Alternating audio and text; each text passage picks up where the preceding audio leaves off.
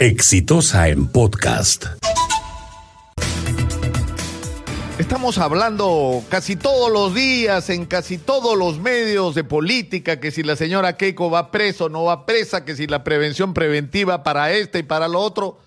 A todos habría que darle prisión preventiva y sacar de la cárcel a los pequeños delincuentes y meter en la cárcel en prisión preventiva a los grandazos. Debería ser la regla y no la excepción en los casos de corrupción. Pero por Dios, ¿en qué momento vamos a empezar a discutir los problemas de la gente? Miren ustedes lo que está ocurriendo en la salud pública. O sea, esto que estamos viviendo hoy es catastrófico simplemente. Hay un accidente en la carretera y, y, lo que se pone en evidencia inmediatamente es que buena parte de los accidentados se van a morir porque no tienen acceso a un sistema de salud pública adecuado. No por la gravedad del accidente o de las heridas que sufrieron, sino por las carencias de nuestro sistema de salud. Entonces, hay que enfrentar esta situación. Esto, señores del gobierno, señores que se van a instalar en el Congreso, señores periodistas, no da más. La gente ya no aguanta vivir en el caos que es moverse en el transporte donde los políticos siguen tomando decisiones sobre los vehículos particulares.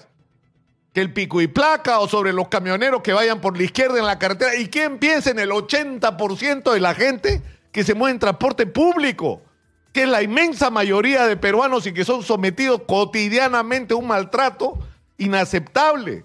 O el tema de la inseguridad ciudadana, no damos más en términos de inseguridad, la gente se siente asfixiada. Y es cierto, hay operativos, los detectives están haciendo su chama, pero no alcanza. Y lo mismo pasa en salud pública. Miran lo que tenemos al frente, la amenaza del coronavirus. Tenemos el dengue, que mientras estábamos hablando de coronavirus por, por, la puerta, se nos estaba metiendo el dengue por la ventana de regreso en algunos lugares donde ya había sido prácticamente eliminado como, como un peligro para la salud pública. Y tenemos uno de los hospitales emblemáticos del, del Perú, que es el Cayetano Heredia, con un problema de una superbacteria que tiene que ver con las condiciones en las que operan nuestros hospitales y en las que está nuestro sistema de salud. Entonces tenemos un problema que se ha heredado de la corrupción, por supuesto porque se ha gastado dinero, se robaron dinero que debió ser usado para resolver los problemas de los peruanos.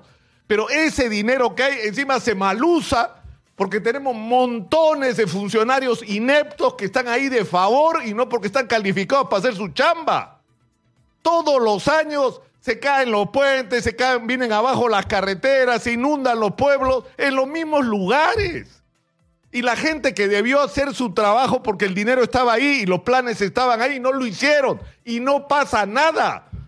Porque estamos acostumbrados a que nadie sea responsable de nada. Por eso es importante lo de Osinermín. Y por eso acá hicimos una campaña porque se fuera para empezar el presidente Osinermín. Pero no solamente eso, es decir, no tenemos al frente solamente un problema de mala administración de los recursos con los que contamos, sino que no tenemos recursos suficientes. No tenemos recursos suficientes, por más que se gaste bien lo que hay, no va a alcanzar para resolver el O sea, los hospitales se caen a pedazos. Los reportes de defensa civil es que por lo menos la mitad o más de los hospitales no deberían estar atendiendo al público. No tenemos un sistema primario de atención implementado para que la gente no invada las emergencias porque tiene diarrea. Por Dios, diarrea junto con gente con derrame cerebral o, víctimas de tremendos traumas por un accidente de cualquier naturaleza. Es decir, ya llegó la hora en que los problemas de la gente se pongan sobre el tapete. Y por favor, que quienes no gobernaron 10 años, como los fujimoristas, como los apristas, como los velaundistas, ¿no es cierto? Como Alejandro Toledo, que estuvo 5 años, como Yan Tumala, que estuvo 5 años, y con la propia gente de PPK que nos ha gobernado estos años, nos vengan a decir qué cosa es lo que hay que hacer porque ellos nos han puesto en esta situación. Esto que estamos viviendo es una herencia no solo de corrupción, sino de total y absoluta ineficiencia y de haber gobernado el país para que un grupo muy pequeño se forre a costa del sufrimiento de todos los peruanos. Ya llegó la hora de que se cambie la agenda, señores. He dicho,